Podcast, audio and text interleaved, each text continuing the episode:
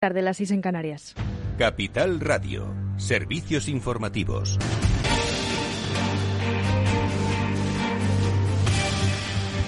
Buenas tardes. Actualizamos los datos de coronavirus en España, donde la incidencia acumulada ha subido 17 puntos en 24 horas y hoy alcanzamos los 234 casos por cada 100.000 habitantes. Sanidad ha notificado este jueves 14.500 nuevos contagios y ha sumado 42 fallecidos al recuento oficial. Además, Cataluña ha confirmado que las dos personas procedentes de Sudáfrica que dieron positivo por COVID-16 en el aeropuerto de Barcelona son de la variante Omicron. Por otra parte, Madrid ha confirmado este jueves el tercer caso en la región de paciente de COVID infectado con la variante Omicron, el primero por transmisión comunitaria. Es un hombre de 62 años que presenta síntomas leves y que está vacunado con las dos dosis de AstraZeneca, según ha confirmado la comunidad en una nota de prensa.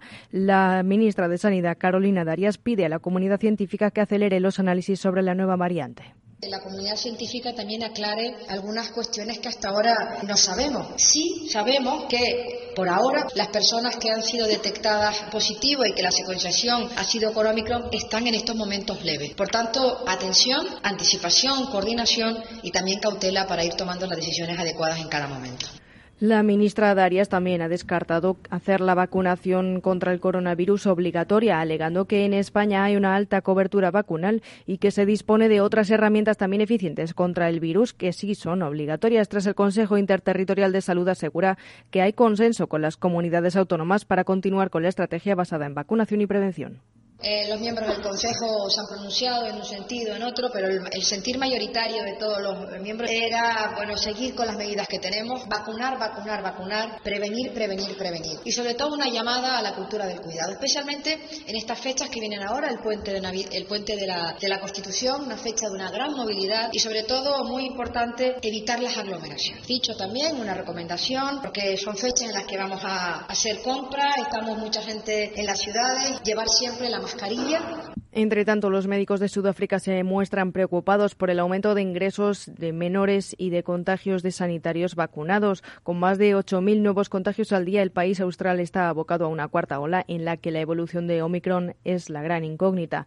También la OMS teme que las vacunas pierdan eficacia ante Omicron, pero solo parcialmente. Sin embargo, insiste en que no debe cundir la alarma y aclara que seguirán protegiendo de formas graves de la enfermedad. En su informe, la OMS señala que por ahora ha recibido notificaciones de casos de la nueva variante desde 23 países e indica que algunas mutaciones de Omicron podrían aumentar su capacidad de transmisión o pedir, permitirle cierto grado de escape a la inmunidad. El director de emergencias de la organización, Mike Ryan, ha analizado el, el asunto en Europa.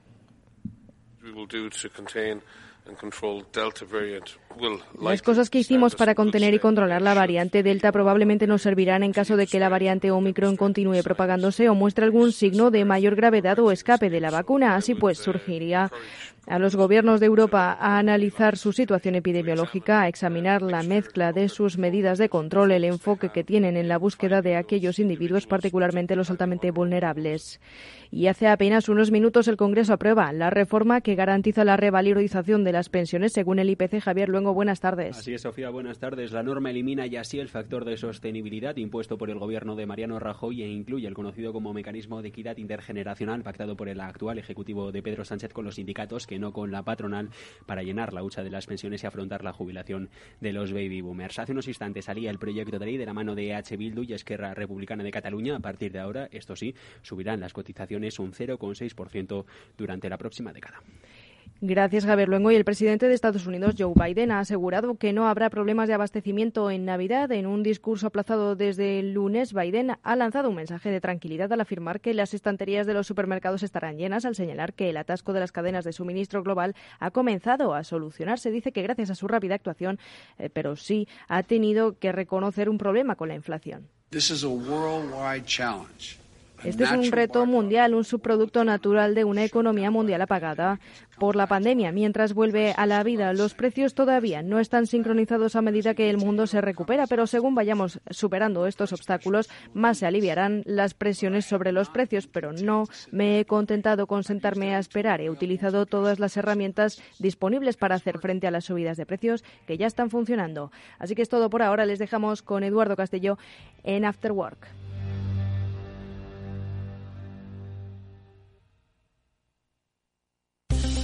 Invierte en acciones o ETFs sin comisiones. Tesla, Netflix, Amazon, Banco Santander, Telefónica, miles de acciones de los 16 mayores mercados bursátiles del mundo. Cero euros de comisión hasta 100.000 euros de volumen mensual. Abre tu cuenta 100% online en solo 15 minutos. xtb.es.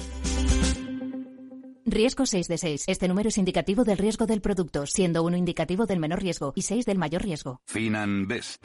Gestor automatizado líder en rentabilidad en 2019, 2020 y 2021 de acuerdo con expansión All Funds. Planes de pensiones y carteras de fondos de inversión indexados y activos. Rentabilidades pasadas no garantizan rentabilidades futuras. FinanBest. Líder digital en inversión. Este sábado gratis con el periódico Expansión, la revista Gran Fuera de Serie Especial Invierno. Más de 160 páginas con todas las tendencias del mundo del lujo para disfrutar esta temporada. Con lo último en viajes, motor, moda, gastronomía, vinos, relojes y tecnología. La revista Gran Fuera de Serie Especial Invierno. Este sábado gratis con el periódico Expansión.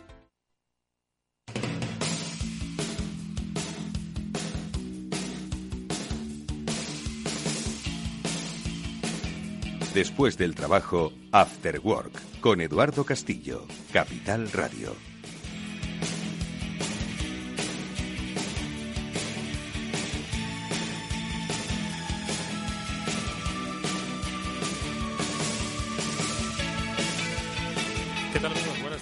Bienvenidos al After Work que ya comienza en Capital Radio y que hoy va a analizar, bueno, pues diversas cosas que creemos es de interés para vosotros si formáis parte de los entornos empresariales, porque ahora enseguida vamos a saludar a nuestra primera invitada, Elena Méndez Díaz eh, Villavella, con la que vamos a hablar de experiencia de empleado, que es, bueno, un concepto que no es nuevo, ojo, pero que sí que para muchas empresas debería empezar a formar parte de las acciones de comunicación interna y de eh, gestión de personas. Bueno, pues eh, enseguida del barómetro de experiencia de empleado eh, vamos a hablar con ella a propósito de el trabajo que se hace desde Red en Evolución. Y luego es el momento, por supuesto, de dedicar nuestro espacio de reflexión al eh, mundo digital que nos suele traer Julián de Cabo y Víctor Magariño, a los que en la segunda parte del programa saludaremos para que nos pongan el foco en las cosas de interés que nos rodean. Bueno, pues de esto hablaremos en este programa eh, de After Work que está gestionando hoy Alberto Coca y Néstor Betancor y que, como siempre, os habla encantado de hacerlo Eduardo Castillo para dar paso, como digo, a estas eh, experiencias de empresa, experiencias de empleado. Vamos allá.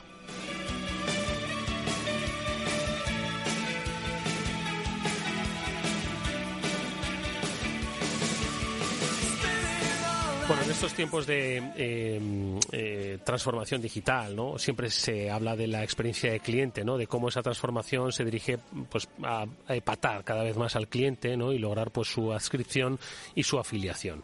Eh, pero también dentro de las compañías dicen, oye, pues qué mejor forma de conseguir nuevos clientes y mejores clientes que teniendo contentos a los, a los empleados, ¿no? ¿Y cómo lo hacemos? Bueno, pues haciendo que su experiencia como empleados de nuestra compañía sea maravillosa. ¿Cómo se hace? Pues esto es lo que le vamos a preguntar a nuestra invitada, Elena Méndez Díaz de Villavella, es eh, responsable, es CEO de la red En Evolución, que es la compañía que se encarga de elaborar la edición del barómetro de experiencia de empleado, del BEX.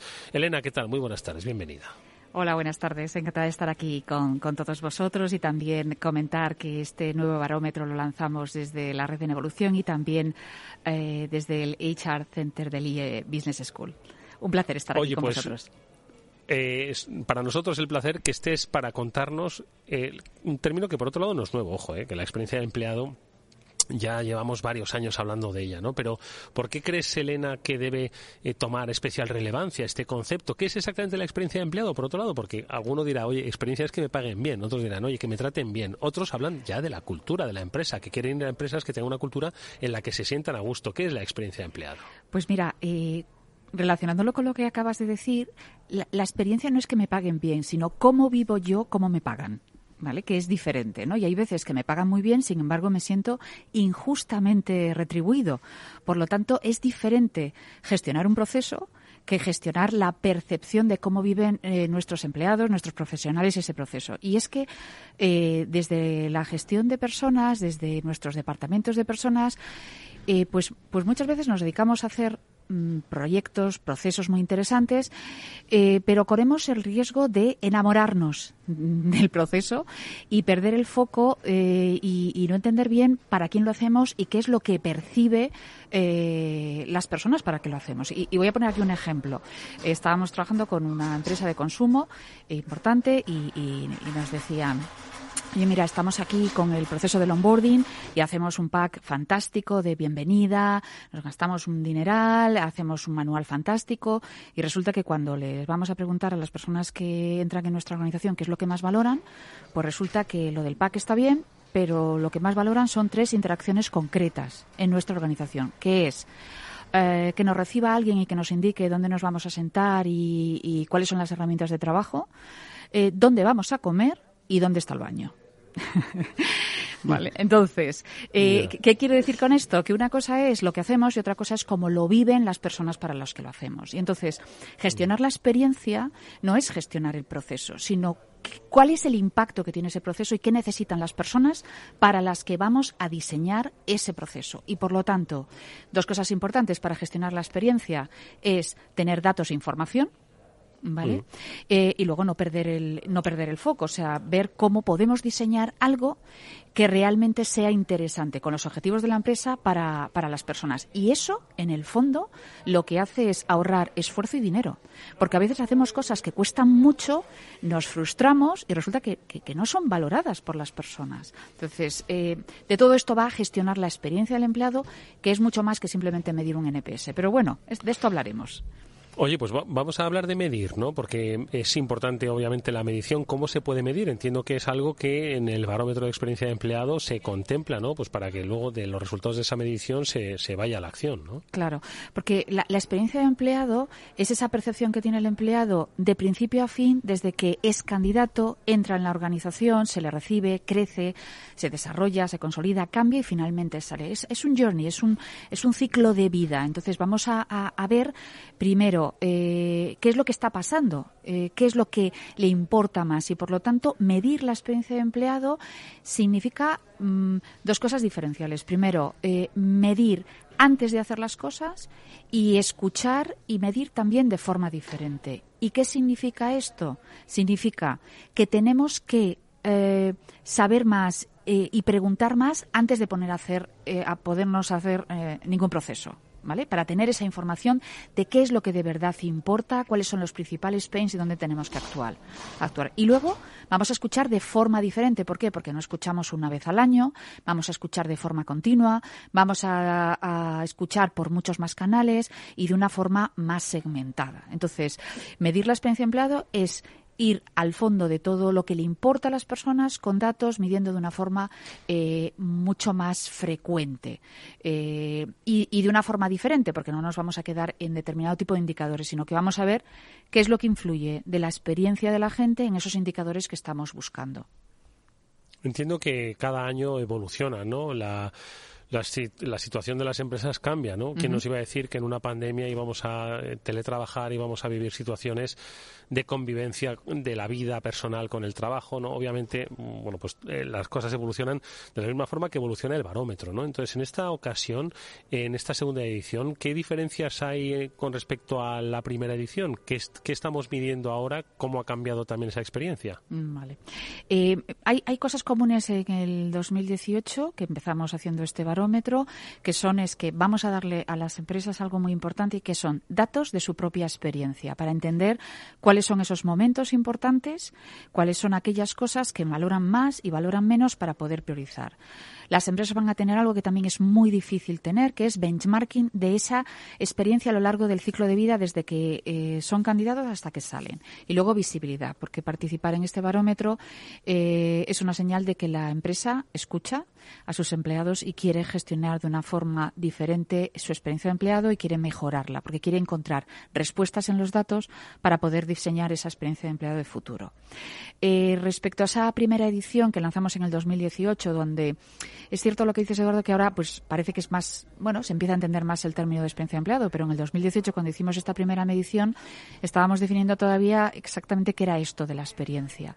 En ese momento lanzamos ese primer barómetro que eh, se compone de una medición con seis fases, 24 interacciones, que ha sido pues la referencia de mercado y una medición pionera. Desde entonces hemos ido evolucionando en esa medición que hicimos en el 2018, pues vamos a incorporar eh, temas de idiomas, otros, otros indicadores que vamos a, incorporar y otros análisis diferenciales relacionados con los drivers de determinados indicadores.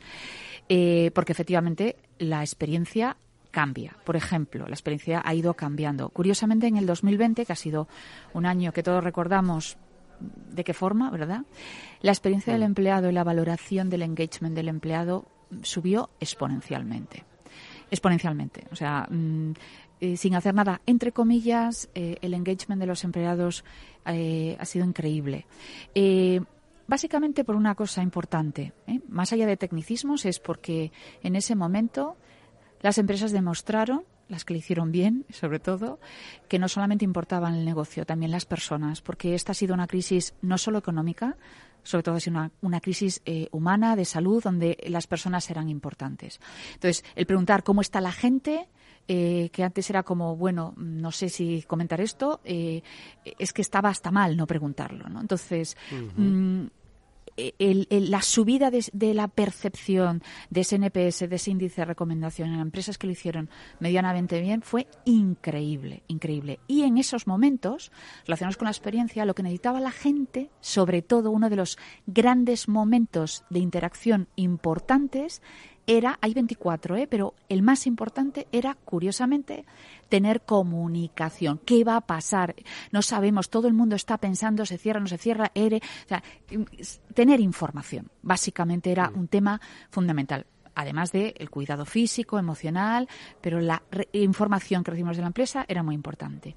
En la medición de este año, curiosamente, ha, ido cambiando, ¿no? Porque es verdad que esa experiencia se ha, ido, como normalizando y demás. Y lo que observamos es que grandes drivers del índice de recomendación del empleado tienen que ver con la escucha. Fijaros, en el 2020 estábamos hablando de necesito comunicación y ahora es necesito expresar cómo estamos. La gente está cansada, eh, eh, la gente tiene una carga de trabajo X, eh, trabaja de, diferente forma, está cansada a veces de trabajar desde casa, desde el modelo híbrido. Entonces, la escucha es uno de los drivers importantes. Y hay otros dos que también son críticos, que tienen que ver con el reconocimiento es fundamental el reconocimiento y la gestión de los conflictos. Conflictos por eh, los cambios de trabajo, como estamos trabajando de forma diferente, las reuniones, la carga de trabajo, el estrés, el cerrar el año. Entonces, esos tres temas pasan a ser eh, en esta segunda mitad del año fundamentales. Y vamos a ver eh, cuando lancemos este eh, segundo barómetro en, el, en febrero del 2022, eh, cuál es la evolución y vamos a poder compararla con el 2018 y va a ser muy, muy interesante.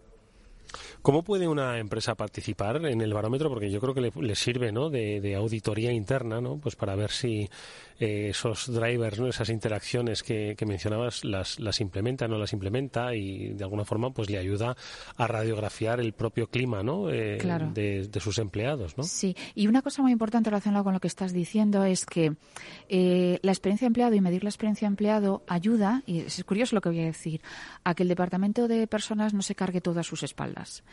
Porque la experiencia de empleado es cosa de todos y de esas 24 interacciones vamos a ver, por ejemplo, 14 que están directamente relacionadas con los mandos, con los superiores, con los mandos intermedios y los jefes que tenemos. Entonces, el poder visualizar eso nos da una información muy rica para poder compartir con datos eh, esas, eh, esas interacciones que de verdad eh, importan. Y en los comités de dirección importan los datos, porque todo el mundo se, se pone a opinar muchas veces sin datos, pensando que sabemos muchas cosas y la realidad es que cuando vemos los datos dicen, mira, es que no sabemos nada. ¿vale? Y cuando vemos los porcentajes, pues a partir de ahí empezamos a hablar. No es lo que tú o yo piense, es lo que piensa el 98% de las personas.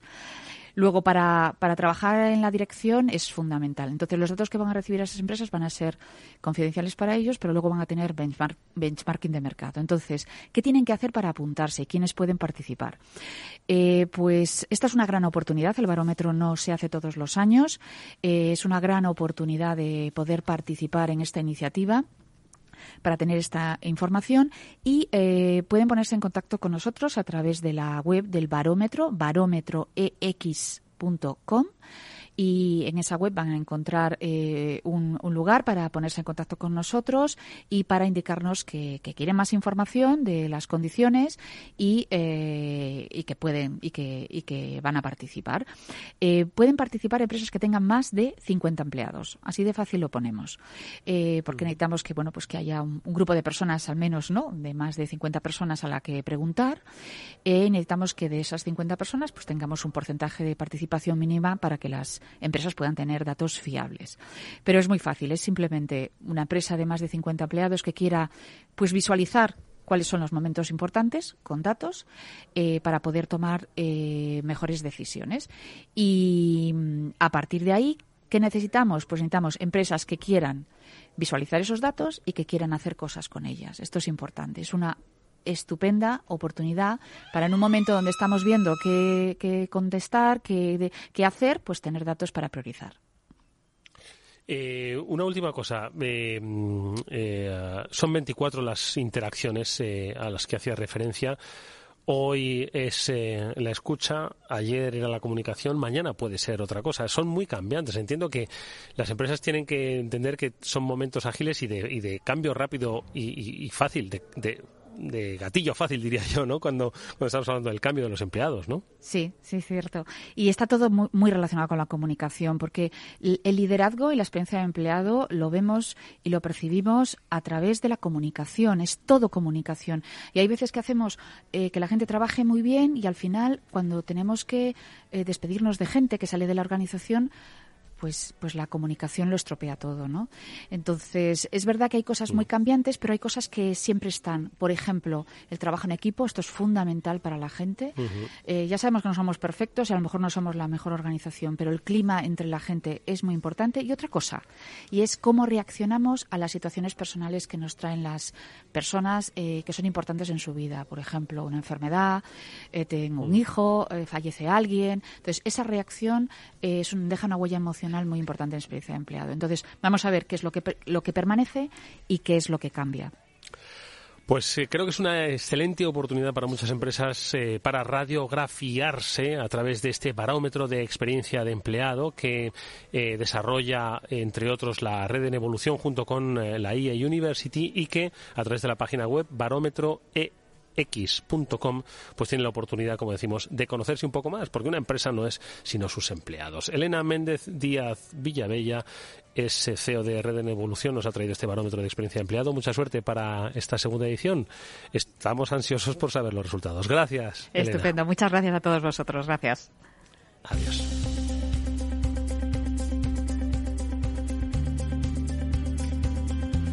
Y un consejo, si inviertes en bolsa, esto te va a interesar. XTB tiene la mejor tarifa para comprar y vender acciones y ETFs cero comisiones hasta 100.000 euros de nominal. Si inviertes en bolsa o quieres empezar, más sencillo imposible.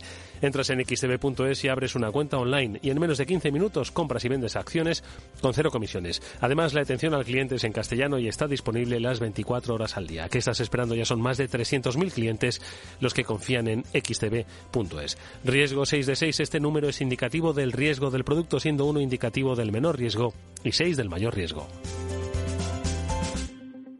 After Work con Eduardo Castillo. ¿Qué es ir más allá? Con Arval podrás llegar donde te propongas de la forma más sostenible y asegurar un mundo mejor contribuyendo a la seguridad en carretera, al futuro de las ciudades y a la calidad de vida. Ser responsable sin tener miedo al liderar el cambio. Arval, la transición energética arranca aquí. Más información en arval.es. En Hospital HLA Universitario Moncloa cuidamos de ti y de los tuyos. El centro pone a tu disposición un potente gimnasio de rehabilitación con una completa dotación de profesionales y equipamiento para el tratamiento integral de accidentados de tráfico, pacientes hospitalizados, rehabilitación cardíaca y respiratoria. HLA Universitario Moncloa, siempre innovando para darte más servicios. Avenida Valladolid 83, Madrid. Esto te estás perdiendo si no escuchas a Rocío Arbiza en Mercado Abierto. Tema Alonso director de la Oficina de Consumo Digital de Telefónica. En el mundo de la tecnología, la inteligencia artificial necesita muchos datos y mucha potencia de cómputo. Por eso el cloud computing y el big data son lo que ha permitido la eclosión de servicios y sistemas de inteligencia artificial que estamos viviendo en los últimos tres años, ¿no? Y, y por eso son tan relevantes en nuestra economía. Hoy en día tenemos un montón de algoritmos de inteligencia artificial que han aprendido con muchos datos que están en nuestro entorno más cercano, en el teléfono móvil, en la televisión, en las recomendaciones en la web, en los anuncios, etcétera, y sin esa eclosión previa de las técnicas de big data y, los datos masivos y la potencia de cómputo del cloud computing, pues no hubiera sido posible llegar al mundo en el que estamos. Mercado Abierto con Rocío Arbiza. Capital Radio existe para ayudar a las personas a formarse y conocer la verdad de la economía. Los valores que Capital Radio defiende son la verdad, la libertad y la responsabilidad. Capital Radio es una empresa independiente que no se identifica con ideologías políticas.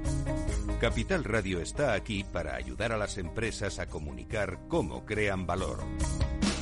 Capital Radio apuesta por empresas sostenibles, transparentes y comprometidas con la sociedad. ¿Y tú? ¿También quieres trabajar por un mundo mejor? Aquí tienes tu sintonía. Capital Radio, con la gente que aporta y no se aparta.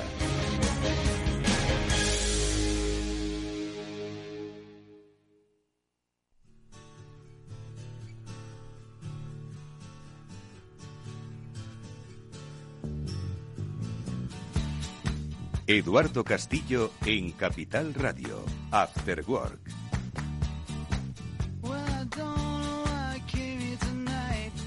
Bueno, pues ya están por aquí, por este programa, Víctor Magreño y Julián de Cabo, con los que analizamos la vida digital, que hoy, eh, el otro día pensando en, en, en la concepción de las cosas, Víctor, ¿qué tal? Muy buenas tardes. Hola Eduardo, Julián y audiencia. Pues encantado de estar aquí un jueves más con todos vosotros, esta vez ya desde España. Julián. Y, y ahora nos cuentas qué tal por Estocolmo. Buenas tardes, Julián. Pues muy buenas tardes, Eduardo y Víctor. Encantado de estar aquí otra vez con vosotros. Bueno, pues decía que eh, tenemos que utilizar ya otra concepción eh, de, de, de, esto que digo yo de la vida digital, porque hoy la vida es digital. Es decir, hoy entiendo que, que vamos, hablar de vida sin entender que esta es digital en, su, en toda su concepción, pues es absurdo. Así que, como digo, esta tertulia la vamos a rebautizar como cosas de la vida, ¿no? Digo yo. Bueno, yo, creo que es un mix, Eduardo. Ahora todo el mundo, llevamos ya años hablando del omnicanal, ¿no? Yo creo que ya eh, parece que se ha extendido el concepto de que ya esto ya es de ambos mundos, de que lo digital y lo analógico se juntan, ya tenemos aquí el metaverso de Facebook, en fin, que, que las, la, ¿cómo se llama? Las fronteras eh, se diluyen, ¿no? Entre la sí. gente compra físico, compra digital, devuelve en físico. Piensa eh, en digital. Ya no es el acto en sí mismo, sino me refiero a la concepción de todo. Es decir, eh, el banco, comprar en autobús, el manejo de efectivo. Hoy tenía monedas en efectivo en mi bolsillo y me pareció una novedad. Es decir, ¿qué, qué, qué Hoy, hoy, ¿qué no se hace que tenga un componente digital? ¿Se os ocurre Jugar algo que todavía sea? Jugar al tenis. Pero al final va aparejado a una medición de constantes vitales, obviamente. Estoy seguro. Julián, ¿tú qué piensas? A ver. Pues mira, Eduardo, yo pienso y, y, enlazando con un tema que tiene que salir, porque tiene que salir, que es la semana del Black Friday que ha sustituido a la Semana Santa. Antes uno, uno se ponía a montar un pueblo y lo primero que se hacía era la iglesia y alrededor crecía el pueblo. Hoy se monta el centro comercial y en lugar de la Semana Santa celebramos la semana del Black Friday, ¿no? Porque es lo que estamos.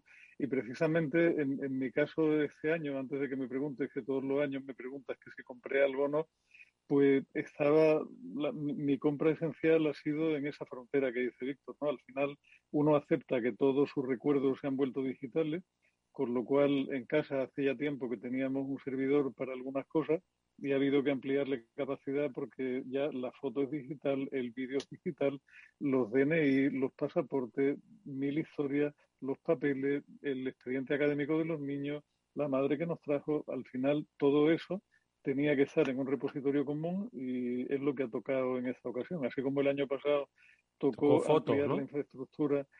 ¿eh? Por foto el año pasado, ¿no?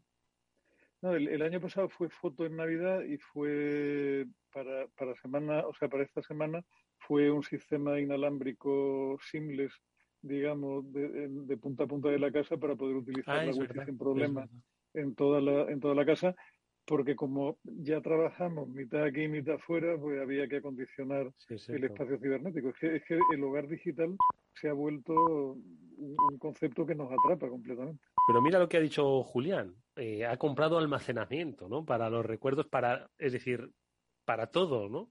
Eh, es eso, ¿no? Al final digitalizamos hasta nuestra vida. Ojo, que no, no, lo estoy criticando, simplemente digo que es que al final estamos, o sea, somos completamente digitales.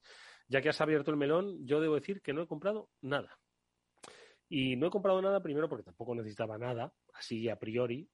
Y segundo porque eh, tampoco solido, eh, solía comprar mucho yo en Black Friday. Un año sí que adelanté eh, algunas compras navideñas, pero pero no, no solía yo comprar mucho en Black Friday. Y este año, con lo de la crisis de suministro, pues tampoco, tampoco he querido comprar mucho porque digo, mira, para que me llegue tarde, no sé cuándo me va a llegar, al final, pues me ha desincentivado un poquito la compra, tengo que reconocerlo. No sé si a Víctor, que tampoco me consta que seas muy, muy usuario de Black Friday. No, primero, a mí me pilló, como sabéis, de viaje en Estocolmo, eh, que es justo. Pero bueno, pero los suecos también comprarán en Black Friday.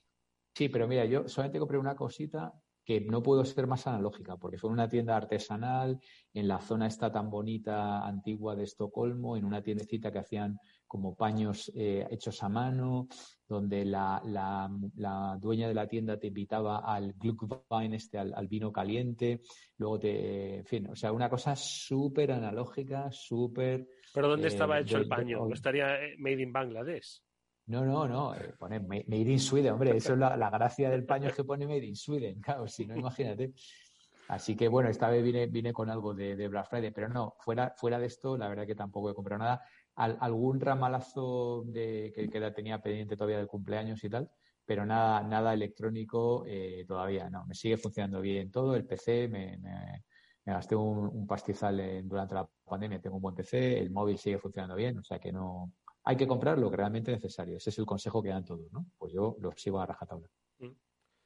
Bueno, en cierto modo, al final, decir, Black Friday nos acabará invadiendo cada vez más. Como decía Julián, el, ya le ha, perdido la gracia, ¿no? Las rebajas de, de, enero, ¿no? Que esas sí que eran eh, divertidas e interesantes. Y hoy en día yo creo que además hay una oferta permanente de, rebajas, ¿no? Y más hay en los canales digitales. Pero bueno, en fin, el Black Friday pasó, pues eh, quizás con más pena que gloria, pues por aquello de, la pospandemia y por la crisis de suministro. Veremos si el año que viene, pues se pasa con un poquito más de, lustre. A ver, más temas que queríais comentar, Víctor. Tú que tenías alguno en agenda, a ver. Uno directamente relacionado con lo que decía Julián, que ha comprado espacio y, y la lástima, la verdadera lástima es que el espacio ya sabéis dónde está. Eh, ya lo hemos hablado muchas veces. En Amazon. claro, básicamente, eh, la, bueno, ahora también eh, Azure, pero hemos hablado, os acordaréis, hace ya unos cuantos meses, ¿no? Porque el tiempo pasa rápido, pero hablábamos de una noticia que yo vi, que es que había un proyecto de una especie de cloud paneuropeo que se llamaba Gaia X. ¿Vale? si os acordáis, bueno, los, los oyentes fieles y repetidos de tiempo atrás. Oyentes pues fieles y con memoria y con mucha memoria. Yo dije, bueno, esto ya a mí me hizo mucha gracia, ¿no? Porque iban a ser, bueno, pues poco más o menos que vamos, iban a dejar a, Amazon eh, a la altura del Betún, ¿no? Y yo dije, bueno, a ver, a ver esto dónde va y tal, pero bueno, me, hizo mucha gracia, ¿no? Y lo comenté así un poco en, modo socarrón. Bueno, pues eh, titular de, de, esta mañana, eh, de esta semana, vamos. Gaia X se desvanece lentamente en mares de burocracia. y es que el titular no puede ser más, eh, más llamativo, ¿no? Claro, es que estamos por aquí 22 y claro, todos tenemos que opinar y, tal, y eso es, claro, el, anti-ejecución eh, rápida, el anti-lean startup, digamos, ¿no? Que, que está tan de moda. Sí, Julián, ¿qué quieres? Bueno, no, no, no sabes lo que me alegra el comentario, Víctor, porque hoy vengo yo un poco con los cuernos de punta por culpa de la, de la burocracia digital o de la digitalización de la burocracia, ¿no? Resulta que me habían citado a vacunarme con la una, o sea, a mí me vacunaron en su momento. Ah, claro, con la Janssen, ¿no? Sí, con la, con la Janssen y me habían citado para vacunarme de unas, una dosis adicional de Pfizer. Al llegar al Withing Center hemos estado esperando más de media hora porque los sistemas informáticos se habían caído. Entonces, el mismo celador que andaba por allí nos explicaba, regodeándose en el tema, que la Comunidad de Madrid paga no se sabe cuántos millones de euros de mantenimiento informático y que aún así el sistema no funciona ni a tiros. ¿no? Ellos pensaban en esa cola aquello de, ¿te imaginas una caída así en Amazon? O sea, en Amazon una caída de cinco minutos acabaría con media plantilla en la calle, probablemente del Departamento de Sistemas de Información. Y en la administración, cada vez que uno se acerca a ella digitalmente, termina uno teniendo muchísimos problemas, no funciona nunca y nunca hay responsabilidad. O sea, es, impresionante, son como dos mundos paralelos, el mundo digital normal y el mundo digital de la administración que han conseguido burocratizar exactamente igual, solo que en digital. Es, verdaderamente impresionante. O sea, tiene un mérito realmente eh, increíble que forma parte de esto que está contando Víctor. O sea, cualquier cosa que monte la Unión Europea en el ciberespacio se irá a la porra por culpa de la burocracia digital que hemos replicado con una fidelidad digna de, de mejor causa. Increíble. Dice la, a, todo esto, a, todo esto además no me han vacunado, porque cuando he llegado al puesto me han dicho, ah, no, señor, pero si usted tiene menos de 65 y ya le han puesto y ya ha pasado el COVID, mm, no se puede vacunar. Digo, ah, estupendo. ¿Y entonces por qué me mandan ustedes esta cosa tan molona del código QR a mi teléfono hace unos días para que venga aquí? ¿no? Poco increíble.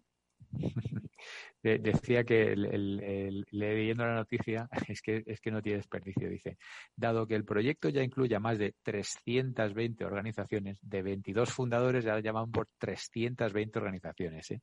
Dice, las cosas se han complicado. Normal, claro.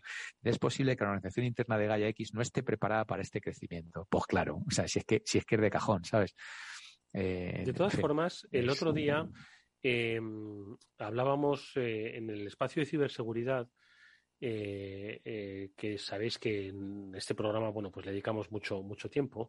Hablábamos con un especialista del Centro Criptológico Nacional, hemos hecho un seguimiento muy intenso, estamos haciendo un seguimiento muy intenso a las jornadas STIC que se están celebrando en, en Kinepolis, y hablaba de uno de los especialistas del mando conjunto del ciberespacio, eh, hablaba de la necesidad de que el dato retornase a, Europa, que el dato europeo tuviese que estar albergado en Europa y que al final se almacenasen puestos los datos eh, de las compañías, en fin, todos los datos que se generan y que ahora mismo están almacenados en otros, en otros sitios, pues que retornasen a, Europa. Es decir, la idea es, eh, decir, es, es, es tiene su lógica, ¿no? El control del dato, sobre todo en qué manos está, pero al final la burocracia, como bien habéis apuntado, bueno, pues es algo que, que, que, que es, es, más fuerte, ¿no? Que la, que la propia necesidad. ¿eh?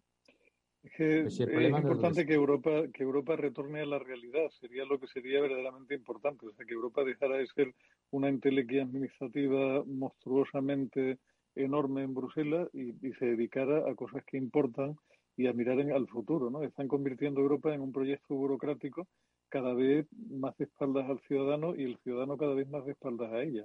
Es increíble. Si el, problema no está donde esté el dato, Eduardo, si el dato la mayoría de las veces está en, Europa, está en alguna availability zone o zona de disponibilidad que pueda ser en Frankfurt, que pueda ser en, París, que pueda ser en Londres o dentro de muy poquito que va a ser aquí en Zaragoza. El problema no es dónde está el dato, el tema es quién construye la infraestructura, quién la mantiene, quién la soporta, eh, quién consigue los famosos 11, eh, 11 eh, de, Amazon de disponibilidad, de resiliencia y de persistencia del dato. Eso quiere decir que no pueden perder más de un objeto en cada 10.000 millones de objetos, que ya son unos cuantos millones de objetos.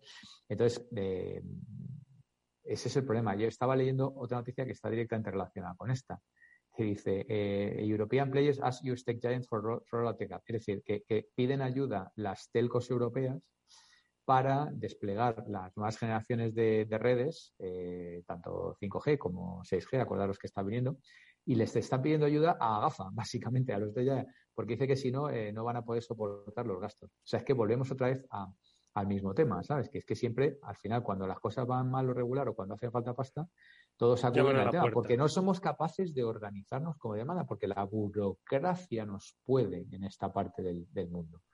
Y el tema es que en América, obviamente habrá burocracia, pero infinitamente menos. Y en China, pues la elimina porque todo lo decide el gobierno, el todopoderoso Partido Comunista. Entonces, claro, aquí estamos pues que ni, ni lo uno ni lo otro. Ese es el, principal problema.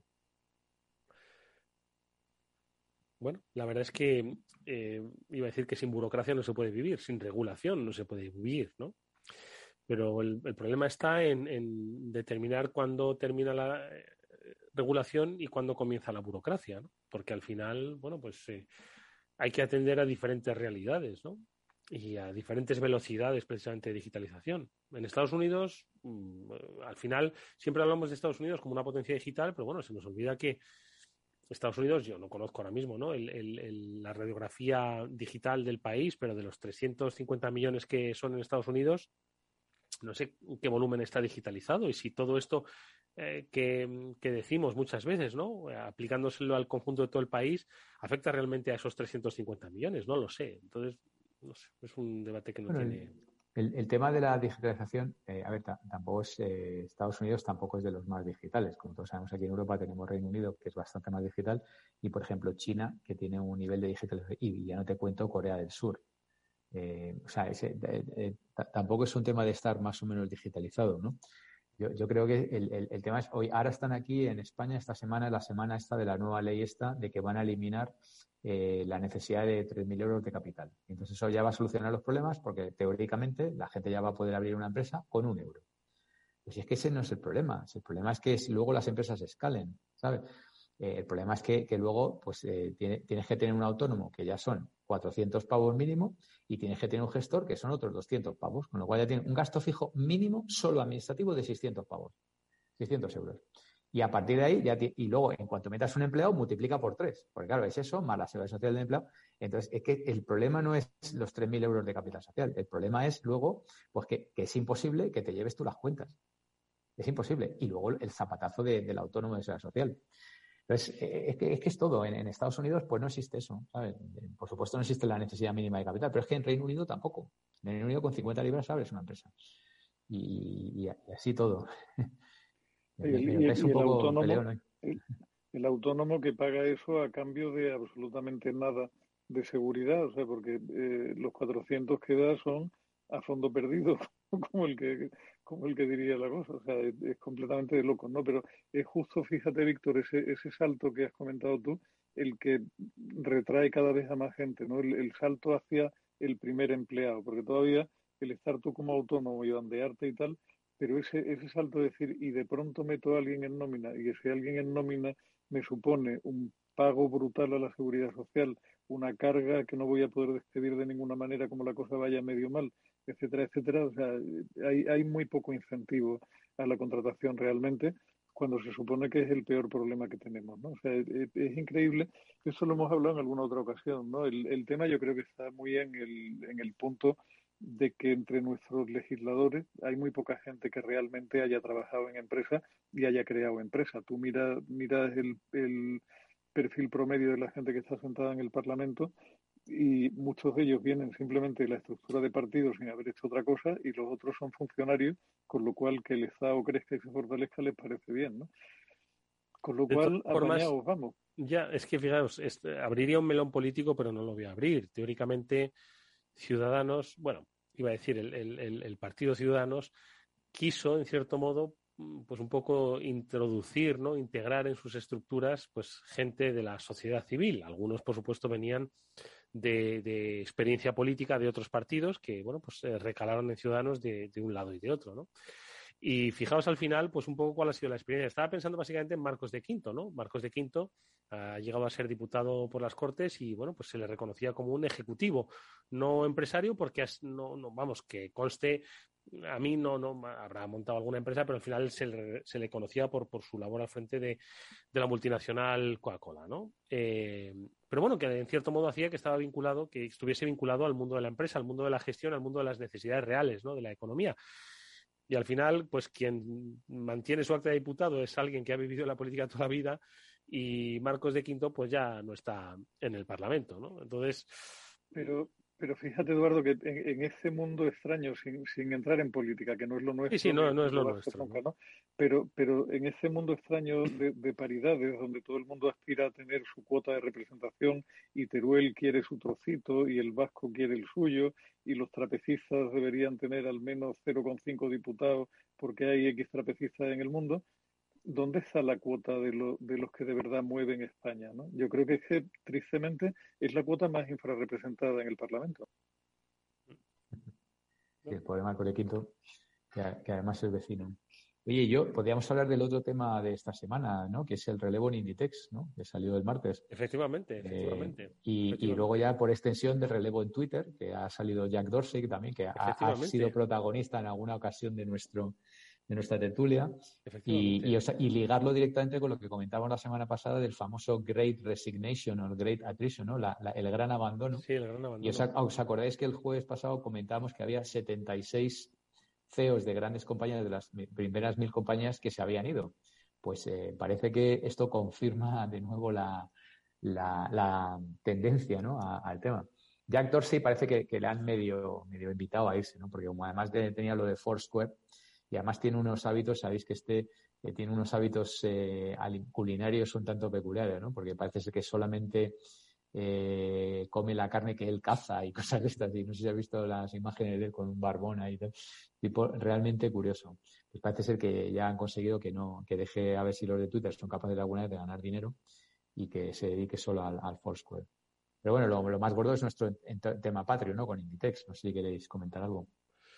¿Qué te parece a ti? Bueno, eh, decir, desde eh, si uno recupera las, las noticias de bolsa del, pasado, del pasado martes, bueno, pues se encontrará que algunas crónicas que dicen que el mercado pues no le gustó mucho la, decisión. Ha habido, eh, yo me asomé por Twitter y vi políticos, políticos, ojo, eh, con, con, ya que estamos hablando de política, políticos opinando sobre, sobre el relevo en, este caso la cúpula de Inditex, opinando además con, una carga de opinión negativa pues muy, muy, muy clara. la verdad es que me sorprende muchísimo la clase política de este país, cómo se mete en, donde no tiene que meterse. Es decir, tienen que estar gestionando la...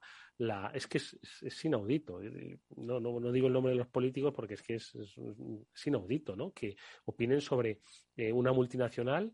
Eh, la gente podrá comprar o no esa multinacional, pero que, tratan de crearle una, una, especie de leyenda negra eh, fascinante, ¿no? Entonces, bueno, pues es inaudito. Y con respecto al relevo, bueno, pues, mm, decir, al final no se puede juzgar hoy, se juzgará pues dentro de, de un año, ¿no? Cuando se vea la evolución de lo que ha hecho la compañía, pues en ventas, en mercados y cómo estaba en 2021 y cómo estará en 2022. Ahí es cuando entonces se podrá hacer un, una valoración que la tendrán que hacer los accionistas, ojo, los que tienen una acción de Inditex y los que están sentados en el Consejo de Administración. No sé. ¿Qué os parece? Hombre, yo, a ver, yo tuve, coincidí con Pablo Isla en, el principio de su etapa en Inditex, cuando Zara no era para nada lo que es ahora, y me parece que es un tipo que fue el, hombre oportuno en el momento oportuno dentro de la compañía, ¿no? y realmente, si miras lo que ha pasado con la acción de Inditex, creo que ha sido algo así como por ocho o por nueve desde que Pablo Isla tomó el control o empezó a sustituir a Mancio Ortega en, como, máximo ejecutivo.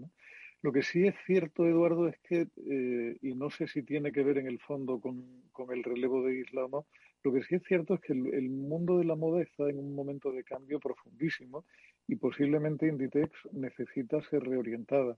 Y muy probablemente el perfil de la persona que la trajo hasta aquí en un entorno que no se parece en nada al que hay ahora, no sea el idóneo para afrontar los próximos 10 años de la compañía. Yo no sé si Marta Ortega lo es o no lo es, pero que el mundo de la moda está en un cambio grande, que la gente joven empieza a mirar aquello con otro ojo y que hay que hacer otras cosas, eso lo tengo clarísimo. Con lo cual, si la llegada de Marta Ortega tiene que ver con una reorientación de la, de la actividad de la compañía y con un abrazar los valores que la gente joven espera hoy en una compañía de ese tipo, yo creo que será una, una buena llegada si es para hacer lo mismo, difícilmente va a hacerlo también como lo había hecho Pablo Isla. antes de que Víctor haga su reflexión, ¿te refiere, ¿a qué te refieres con un cambio en el mundo de la moda? Estás hablando de esos valores de esta nueva generación que está pidiendo, bueno, pues una forma de hacer, de trabajar, de actuar, pues eh, más acorde con su pensamiento. Estamos hablando de cuestiones de carácter medioambiental, etcétera, etcétera. Sí, esencialmente son, son dos puntos, Eduardo. El primero es que la moda ya no interesa tanto a la gente joven como interesaba tiempo atrás, lo cual es llamativo. O sea, en nuestra época el que tenía un Lacoste triunfaba y el que no tenía un Lacoste era un paria y eso se siguió manteniendo en el tiempo bastante tiempo y hoy ya no es tan así. O sea, la gente no es tan marquista ni mucho menos. Y el segundo, el, el paradigma del consumo responsable, yo creo que va, va a impactar mucho más de lo que podemos suponer ahora porque cada vez más se incorporan como generación que lidera el gasto gente que tiene otro criterio completamente diferente al nuestro y que ya no quiere tener el armario tan lleno de cosas porque sabe que tener el armario lleno de cosas tiene un impacto en el planeta que les preocupa mucho más.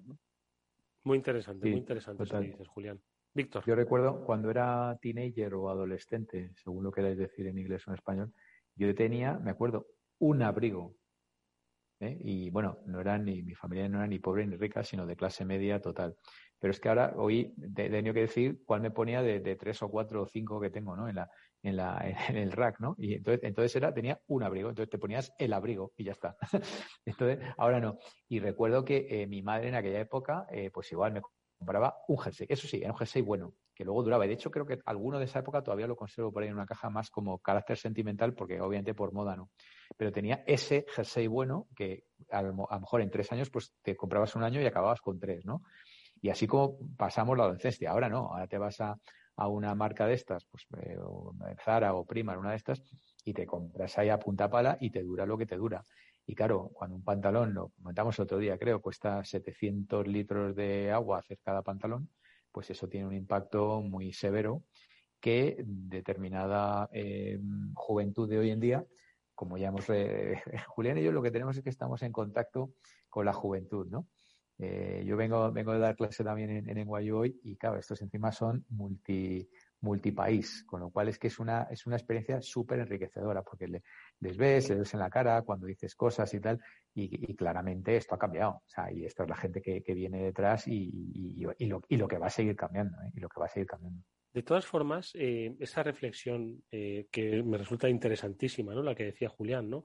Y que apuntillaba Víctor, ¿no? ¿Cuánto impacta al planeta en consumo de agua, de energía, de electricidad, etcétera, etcétera, eh, la fabricación de un pantalón, ¿no?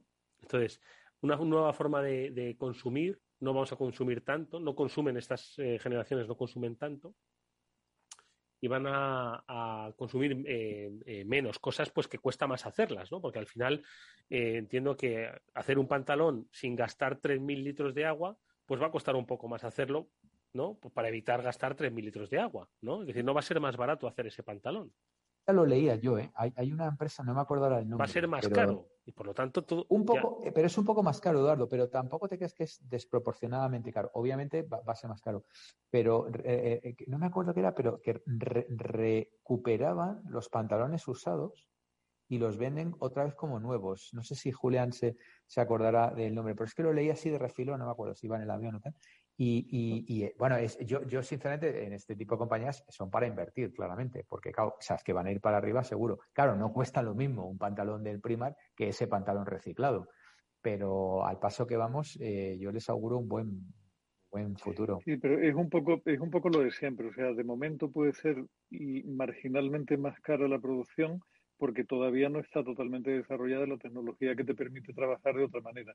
Los que van a empezar a ganar mucho dinero, siempre hay, hay una frase que a mí me encantó de la que la oí en la época de internet y que decía y me parece una frase muy inteligente que decía que durante la fiebre del oro los que verdaderamente se hicieron ricos fueron los fabricantes de picos y palas hoy día los que están empezando a hacer dinero son la gente que diseña maquinaria para hacer hilatura con hilo reciclado. O sea, gente que compra algodón o que compra tejido ya utilizado, lo recicla y hace hilatura nueva para poder fabricar prenda nueva que procede de, algodón que ya fue utilizado X veces o de nylon de, mallas de pesca o lo que tú quieras, ¿no? Y al Mm. final es un cambio de tecnología que viene de la mano de un cambio de valores fundamentalmente. O sea, lo que, lo que mueve, lo que va a mover el- la aguja en un sentido o en otro es el cambio de valores que tiene esa generación que le pregunta a la marca ¿por qué debo comprarte a ti y no debo comprar a otro? O sea, te compro a ti si tú compartes mis valores, si tú estás haciendo como yo algo por el planeta y te empiezas a encontrar a gente que, que te deja visco porque, o sea, yo, yo no sé si lo habéis pensado, Eduardo y Víctor, ¿no? Pero cada vez que compramos champú o cada vez que compramos jabón líquido para la ducha, estamos metiendo al mundo una cantidad de plástico brutal que no es cierto que pueda reciclarse indefinidamente, con lo cual ya hay gente que se está dedicando a hacer champú sólido y jabón sólido envuelto en papel de forma que no tenga impacto medioambiental como tienen otras cosas y hay gente que empieza a dar preferencia a ese tipo de consumo, ¿no? Y, es algo que, que se está produciendo a una velocidad mm, enorme sin que muchas veces nos demos cuenta porque son gente más joven que nosotros y con otro perfil diferente al nuestro. Y como dice Víctor, o sea, tú lo detectas porque o sea, está por debajo de tu radar, solo que tienes la suerte de compartir clase con gente más joven que tú y que te cuenta ese tipo de cosas, ¿no? Y cuando te dices la primera vez, tú estás utilizando jabón en, en, un, en un cacharro plástico y dices, la madre que me parió, pues yo que creía estar consumiendo más responsablemente, ahí tengo oportunidades de mejora las que tú quieras, ¿no? Pero luego va- vas por la Gran Vía, vas al Primark y está petado, ¿sabes? O sea que también hay que, hay que ver el otro, el otro lado de la, de la botella, ¿no? Y los Zaras igual. Tenías que ver cómo estaba el Zara de Estocolmo, o sea, petado también, o sea que... Mm. No, pero es eh, sin duda alguna un interesante planteamiento el que, el que habéis puesto sobre la mesa a propósito de este cambio generacional. Eh, mirad el mundo de la moda. Bueno, es el mundo de la moda, es el mundo de todo en general, ¿no? El, el consumo, ¿no? La fuerza de consumo que son ahora mismo los millennials y los, y los centennials son los que van a marcar la pauta, ¿no?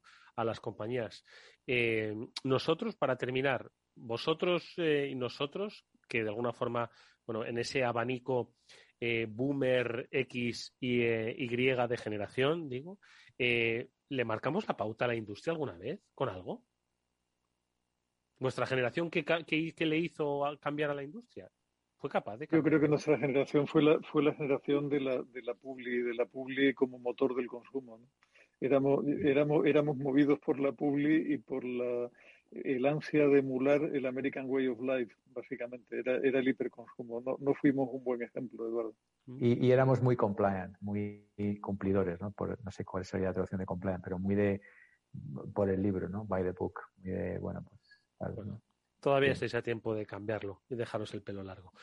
Eh, Julián de Cabo, Víctor Magariño, muchísimas gracias amigos por haber compartido este tiempo de radio con todos los oyentes, este tiempo de vida, de vida digital, lo vamos a seguir diciendo. Pronto vamos a quitarle esa coletilla. Que paséis buen eh, puente, por cierto, que de aquí a nada tenemos eh, unos cuantos días de, de descanso. Que los disfrutéis si es posible. Nos vemos, por supuesto, a la vuelta. Gracias, amigos. Un placer. Un abrazo Hasta pronto. Hasta pronto. Y nosotros nos despedimos eso hasta el martes. Ojo que volveremos con el programa, ya que lunes y miércoles eh, podréis escuchar, como siempre, otros programas que hemos desarrollado en el Afterwork, pero con una programación de festivo en Capital Radio. Gracias a todos, cuidaros mucho.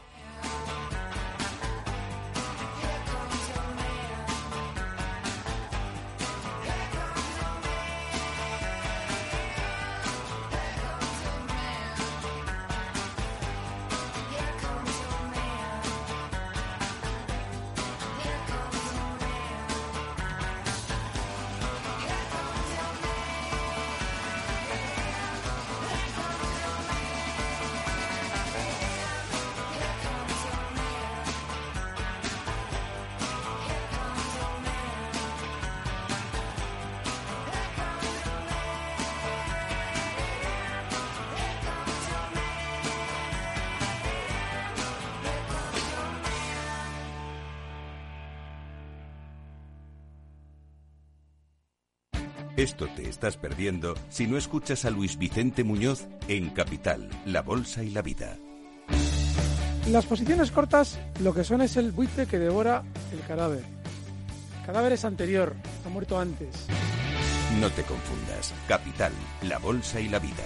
El original. Capital Radio Madrid 105.7. En Madrid tienes mil tiendas donde comprar y también un restaurante al que siempre quisiste ir. Un monumento que estás deseando fotografiar. Y un museo que no te cansas de visitar. Porque cada vez que vienes encuentras mil y una experiencias que hacen tus compras únicas. Madrid, mil y una compras. Comunidad de Madrid. Si quieres risas, abrazos y poder reunirte con tus amigos y familiares esta Navidad, responsabilidad. Vacúnate. Ventila muy bien los interiores antes, durante y después. Y ponte la mascarilla si te reúnes con no convivientes. Comunidad de Madrid. Es el momento ideal para convertir esa puerta rota en una mesa alrededor de la que celebrar el próximo cumpleaños del peque de la casa. No la entierres en el vertedero. Ya es hora de reciclar. Coloca cada residuo en su contenedor o llévalo al punto limpio más cercano y participa en la economía circular. Comunidad de Madrid. ¿Te imaginas un programa de radio donde el talento es protagonista? Lo tienes en Capital Radio. Humanos en la Oficina, el programa más humano y divertido creado por el galardonado speaker internacional Miguel Ángel Pérez Laguna, todos los viernes a la una de la tarde.